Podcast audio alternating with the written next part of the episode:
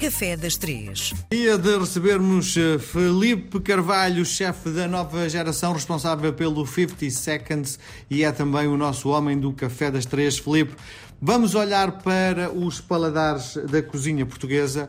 Um, e o Filipe faz-me sempre muitas, muitas distinções entre o norte e o sul. Uh, isso, do ponto de vista do paladar, é algo que é fácil de, de se entender? Sim, sim, sim, principalmente porque os produtos que são usados não são os mesmos. Não é? Por exemplo, nós no Norte usamos muita salsa e no Sul usam muitos coentros. Uma coisa, por exemplo, é, tem aqui duas, duas, duas diferenças, embora a gente também no Norte também usa coentros, uhum. mas é muito mais típico, se calhar, do Alentejo, o coentro, há muitos mais, a mesma o receituário tradicional traz muitos mais pratos com, com coentros do Alentejo do que do Norte.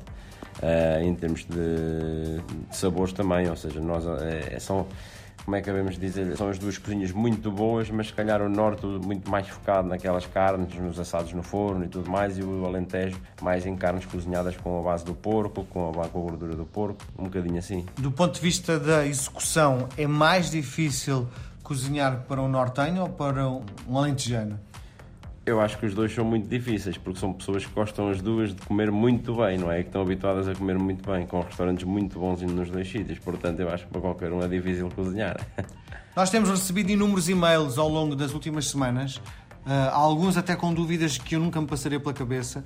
Esta tem, vem de uma senhora que pergunta ao Felipe como é que é possível uh, fritar um ovo, deixar a clara dura e a gema mole. Como é que, é, como é que se faz para se chegar a essa consistência? O... Existem várias formas de cozinhar um ovo, não é? Existe, por exemplo, dentro do, do que me estava a perguntar, existe o ovo estrelado e o ovo frito. Uhum. Um ovo estrelado é um ovo cozinhado em pouca quantidade de gordura. Um ovo frito é um ovo cozinhado em muita quantidade de gordura e o objetivo é quase a clara envolver como se fosse, vamos dizer, um, um ovo escalfado, mas dentro de óleo, a gema e quando se corta que a gema fique crua.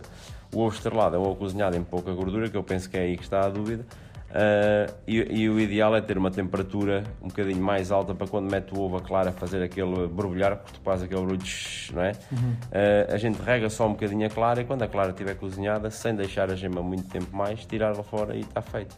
Ou seja, e é não, não deixar a gema atingir muita temperatura. É o então, segredo. Então a ideia é, é fazer uma cozedura rápida, não é? Sim, sim, sim. Rápido sim, sim. e com lume alto ou baixo? Com lume alto, sim, sim, sim. Muito bem. O que é que nos traz hoje no Café das Três? Hoje o que é que eu trago? Trago aqui umas fatias douradas. Natal à porta, não é? pois, está quase. Estamos quase a chegar ao Natal. Uh, e umas fatias douradas. Quem é que já não comeu uma boa fatia dourada? Quem é que não gosta? acho que é quase impossível, não é? E essa é facílimo de fazer em casa, não é? Sim, acho que é uma, é uma coisa de Natal que todas as famílias têm, quase como os corões, como aquelas coisas típicas que toda a gente tem que ter. Então aqui no Café das Três, lembrando de trazer uma fatia dourada, estamos a chegar ao Natal. Isto é, pão velho, não é? E depois? Pão velho, pois há quem faça, depende. Há regiões que fazem onde metem vinho branco, há outras que metem leite, há outras que fazem calda de açúcar com mel e limão. Uh, isto aqui varia muito de região para região. A gente podemos dizer aqui a que, a que eu gosto mais é aquela que é com calda, de, uh, com água, açúcar, com água, mel e limão.